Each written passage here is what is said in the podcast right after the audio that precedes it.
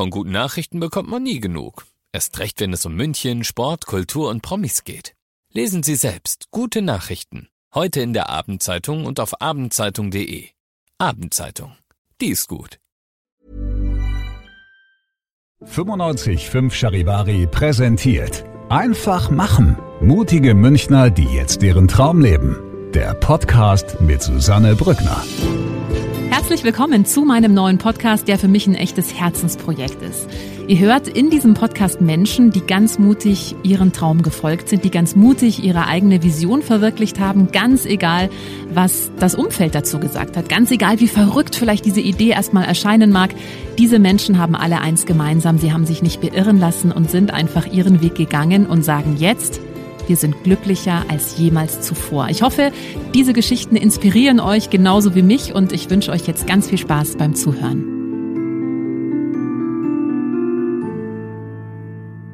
Wie kommt man auf die Idee, den weltweit ersten Probiermarkt online zu gründen? Darüber spreche ich heute mit André Moll von You Try Me. Hallo, grüß dich, so schön, dass du da bist.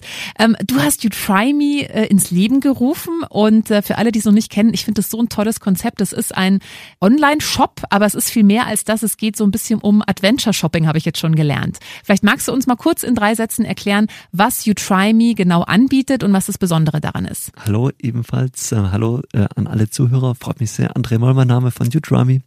Was ist Udrami? Udrami ist der erste Probiermarkt der Welt, bei dem man jeden Artikel, der von Interesse ist, einmal ausprobieren darf. Zum Hintergrund äh, vielleicht mal ein Szenario, in das sich vielleicht wirklich jeder reinversetzen kann.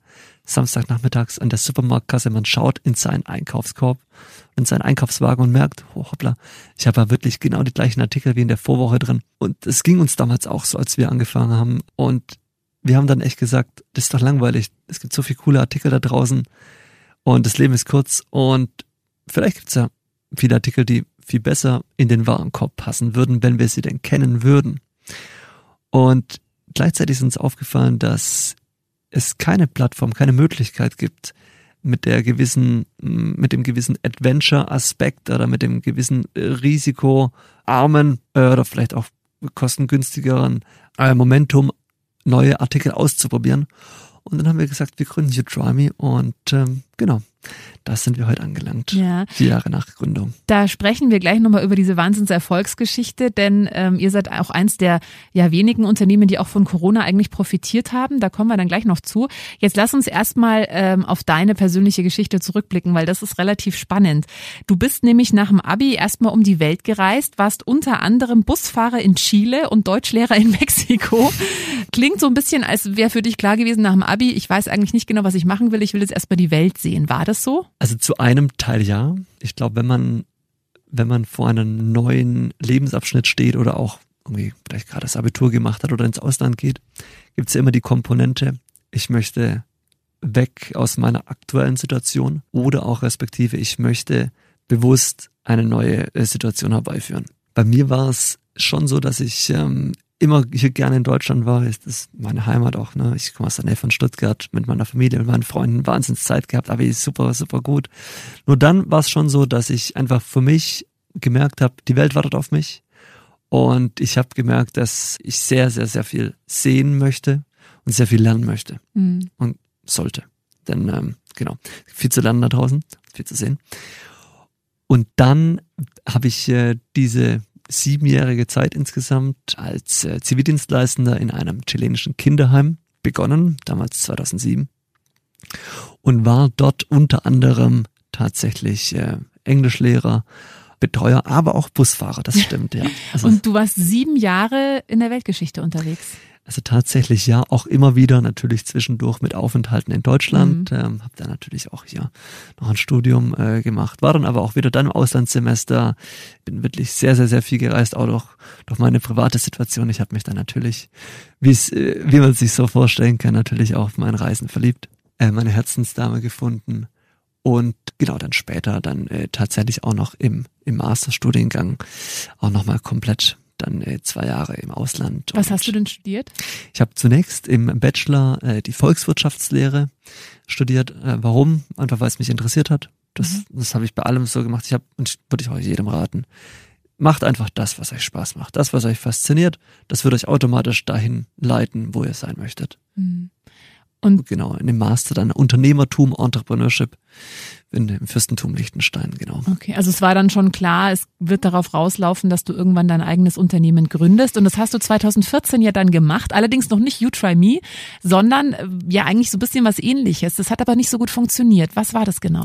Genau, also das war damals eine Überraschungsbox ähm, mit äh, Süßwaren und Snacks. Mhm. Damals war ich Mitte 20, bin äh, ja als, ähm, als, als Dritter im Bunde äh, dazugestoßen und hatte da wirklich eine, eine sehr, sehr, sehr aufregende, sehr lehrreiche Zeit. Jedoch dann nach äh, drei Jahren, Ende 20, festgestellt, dass ich wesentlich mehr Potenzial in einem anderen Geschäftsmodell sehe, mit anderen Menschen, mit einem ganz anderen Setting, mit dann Ende 20 einem ganz anderen Wissen, noch drei Jahre zuvor, bin dann aus der Firma ausgestiegen, hab nochmal zu meiner äh, Frau gesagt, äh, Schatzi, lass uns nochmal eine, eine inspirierende Reise machen. Wir haben die Rucksäcke geschnappt und sind nochmal für mehrere Monate los, damals dann nach Zentralamerika, nach Kuba, Nicaragua und Costa Rica, wo auch ein Teil unserer Familie wohnt. Und genau, dann haben wir, oder dann habe ich mir auf diese Reise sehr viel Gedanken gemacht und dann, ja, später dann mit meinen Gesellschaftern und Mitgründern die Firma gegründet. You Try Me. Mhm.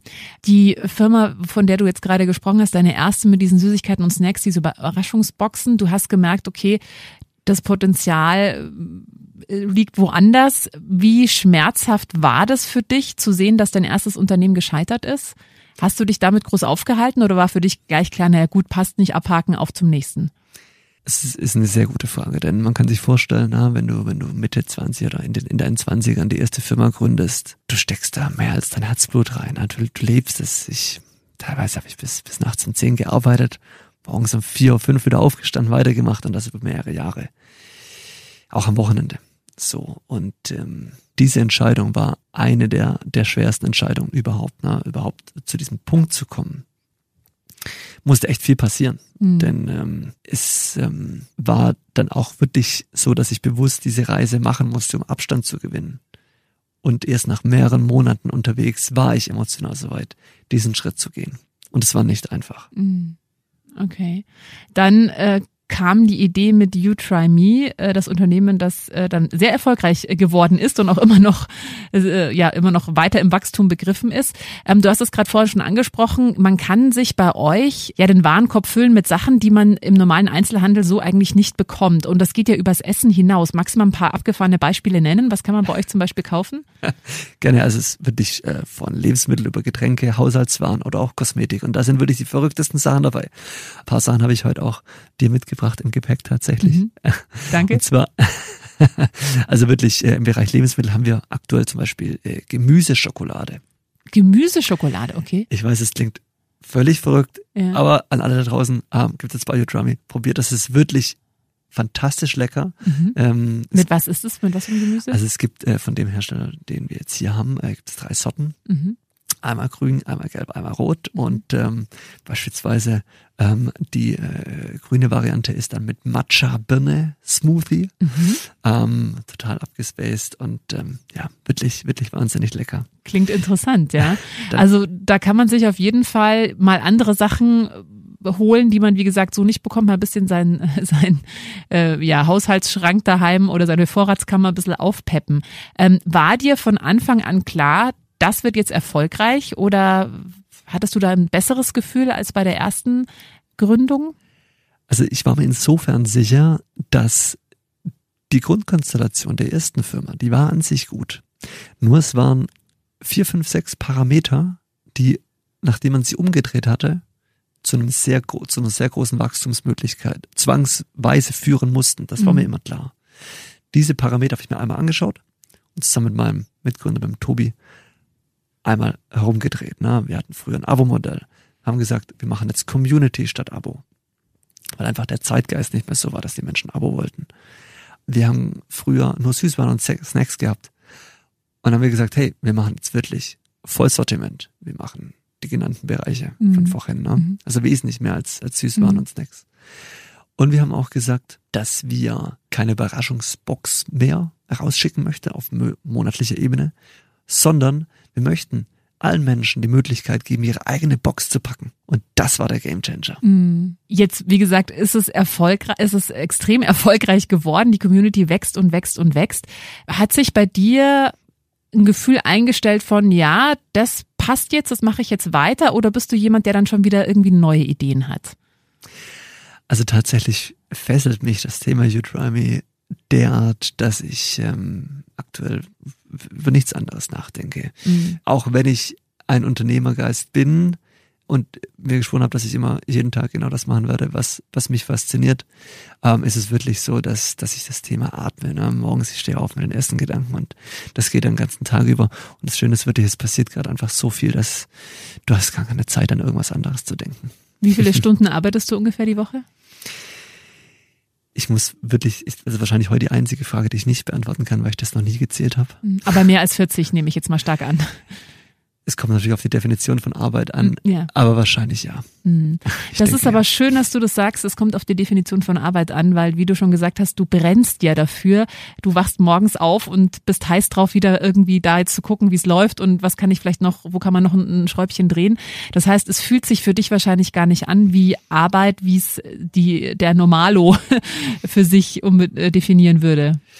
Also ich glaube, da denke ich vielleicht schon anders als, als viele andere Menschen. Ähm es gab ja früher den Begriff Work-Life-Balance und ich habe ich hab mich ganz früh schon gefragt, okay, mh, mm, wenn ich mich in einer Work-Life-Balance äh, befinden muss, ist dann mein Work kein Life. Mhm. Und ich glaube einfach daran, dass unser Leben sehr, sehr kurz ist. Ähm, ich glaube, wir haben alle jeden Tag nur einmal, da bin ich mir sogar sicher, sehr sicher.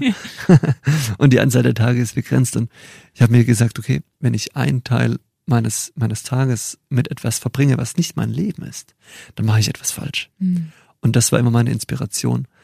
Auch wenn dieser Weg sehr, sehr schwierig ist und sehr herausfordernd mit sehr vielen äh, schwierigen äh, Momenten einhergeht, war es mir es dennoch immer wert, diesen Weg zu gehen. War für dich von Anfang an klar, dass so ein normaler Angestelltenjob für dich nichts ist? Also ich habe das natürlich versucht.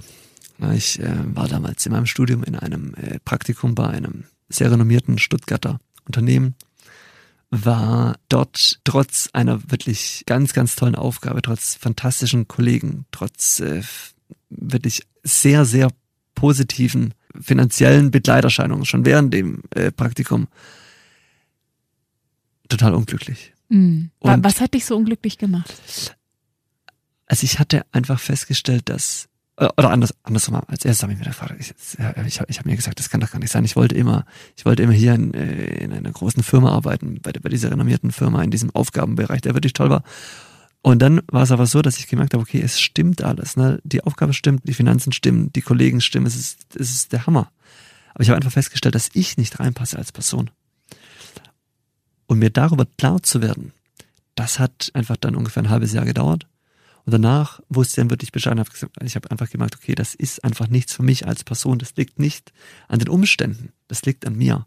Aber das finde ich gerade höchst spannend, weil ich glaube, da gibt's, also was waren denn so Anzeichen bei dir, dass du gemerkt hast, es passt nicht für mich, dieses Angestelltensein? Also ein Schlüsselmoment hatte ich, da bin ich, ja, ich bin morgens ungefähr eine, eine halbe Stunde dort, dorthin gefahren und äh, ein Schlüsselmoment hatte ich, als ich äh, morgens aus meinem Auto ausgestiegen bin auf einen ganz, ganz, ganz großen Parkplatz, wo wirklich sehr viele Auto, andere Autos standen. Und alle ähm, schon, ja, äh, jeder, der schon mal in Stuttgart unterwegs war, der, der weiß, dass ähm, äh, dort morgens sehr viel Verkehr ist und, und wirklich alle schon einfach schon gestresster ankamen. Natürlich irgendwie auch natürlich auch logischerweise pünktlich sein mussten, völlig verständlich. Und dann alle mit mit so einem gesenkten Haupt durch das Drehtor reinliefen und dann alle an den gleichen Platz jeden Tag und da habe ich mich einfach nicht gesehen. Mhm. Ähm, hinzu kam schon auch, dass ich gewisse Meinungsunterschiede auch mit meiner Vorgesetzten hatte und es einfach persönlich nicht wirklich gepasst hat. Mhm. Genau. Aber trotzdem, also wie alt warst du damals? Ich war damals 23, äh, war im Übrigen auch tatsächlich das Jahr, in dem ich neben Praktikum und Wochenendjob auch noch eine transatlantische Hochzeit äh, vorbereitet und durchgeführt habe. Das war, ich glaube, mit eins der intensivsten Jahre meines Lebens. Aber auch Hut ab, dass du mit 23 da schon so klar bist und sagst, nee, also das kann es jetzt nicht sein für den Rest meines Lebens, ähm, in einer Firma zu arbeiten, wo eben jeder irgendwie morgens deprimiert erstmal einläuft und wo ich mich eigentlich nicht wohlfühle. Also ich glaube, dass viele sich das gar nicht trauen würden, was anderes dann zu machen. Also das ist ja schon sehr mutig auch. Ja? Wie hat denn dein Umfeld, wie haben deine Eltern reagiert? Haben die dich da immer unterstützt oder waren die schon so junge, mach lieber was ordentliches, du hast studiert, jetzt such dir einen gut bezahlten Job, einen sicheren? Okay, also da war es schon so, dass mich mein Umfeld natürlich schon immer äh, so wahrgenommen hat, dass ich eher so der, der war, der eher außergewöhnliche Dinge gemacht hat, äh, beispielsweise auch den, in den Jahren davor mit, mit Auslandsaufenthalten etc.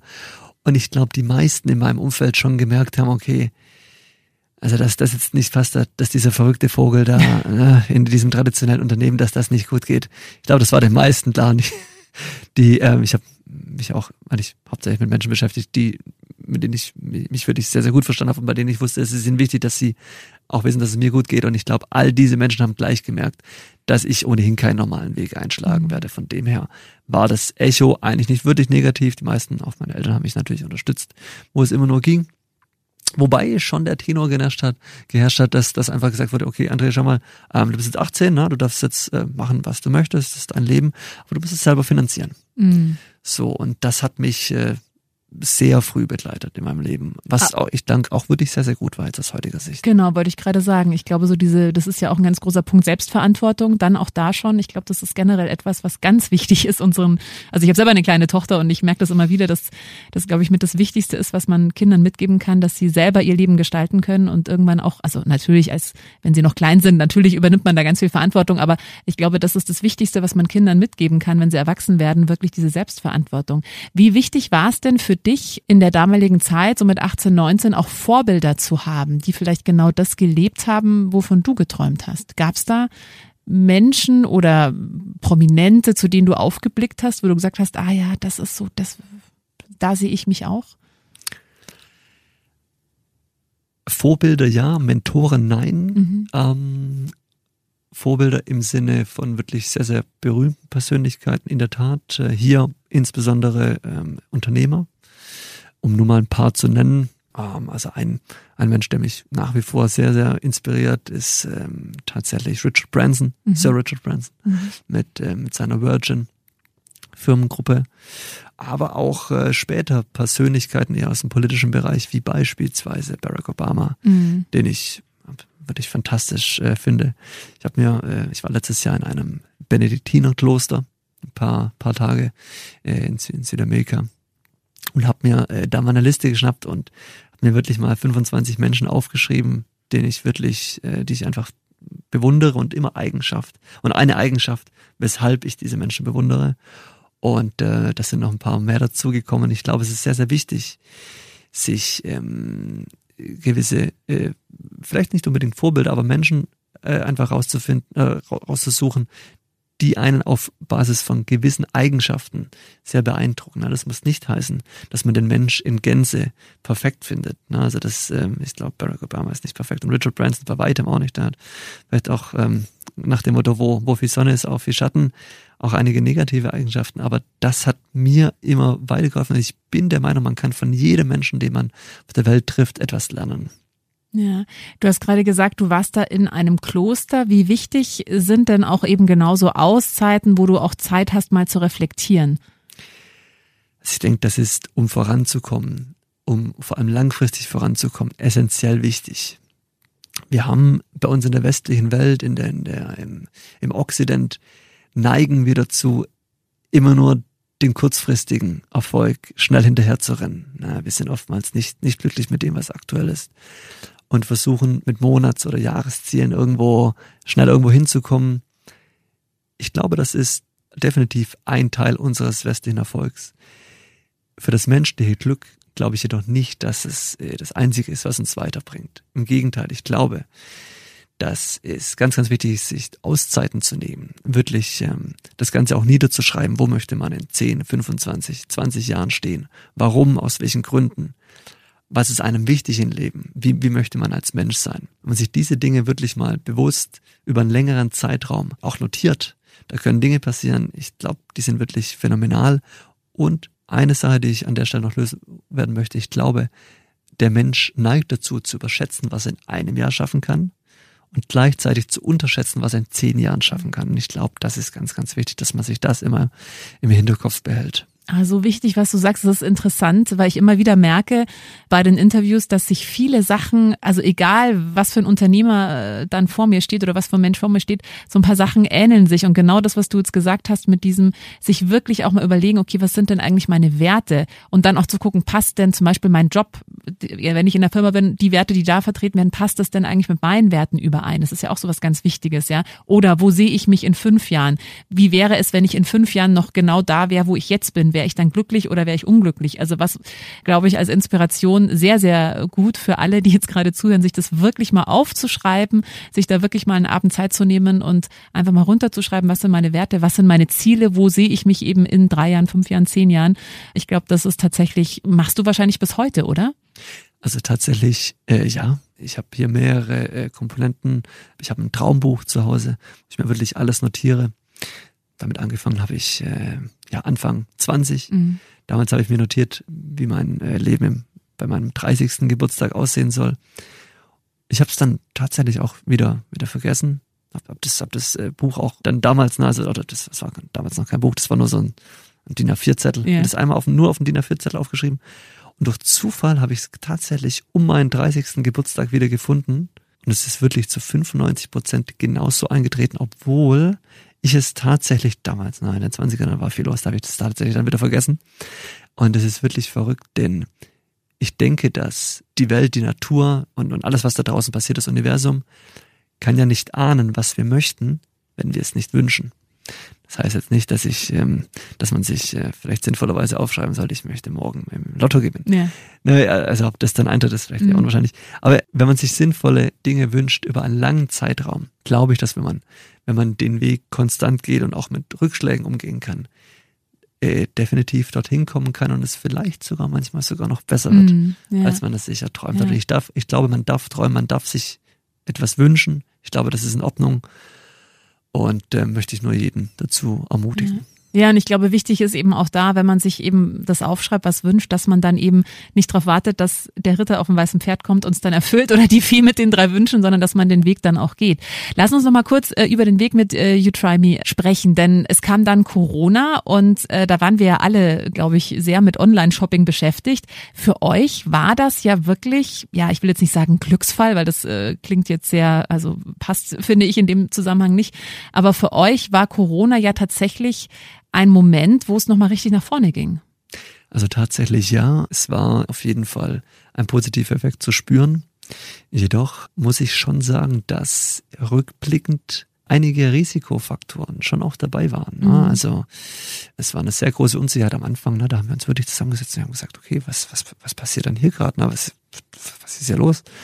Beispielsweise eine Angst oder ein Risiko, das ich immer hatte, oder das, das wir immer gesehen haben, wir packen ja unsere Boxen in einem Lager. Na? Und wir haben uns immer gefragt, okay, was passiert denn, wenn auf einmal zwei, drei Corona-Fälle dort auftauchen und wir einfach dann auch gezwungen und sinnvollerweise dieses Lager schließen müssen.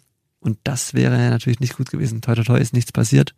Wir haben dann natürlich immer darauf aufgepasst, alle Sicherheitsvorkehrungen eingehalten. Nochmal auf, auf den positiven Effekt, wenn man bei der Corona-Krise überhaupt äh, mhm. irgendwas Positives sehen kann, war natürlich schon das Interesse am Online-Shopping in Deutschland, Deutschland, Österreich doch nochmal stark angestiegen ist, definitiv. Ähm, jetzt haben wir gerade schon so viel über äh, Traumbücher und wo, was hat man für Visionen für die nächsten fünf oder zehn Jahre? Was ist denn deine Vision für die nächsten fünf Jahre? Wo siehst du dich denn in fünf Jahren? Okay, also ich habe natürlich hier private, persönliche und unternehmerische Bestandteile in diesem Plan. Also vielleicht um es mal so, so ganz, ganz kurz zu fassen. Also ich sehe mich auf jeden Fall noch mit Udrami in fünf Jahren. Ich sehe, dass wir in mehr als zwei Ländern aktiv sein werden.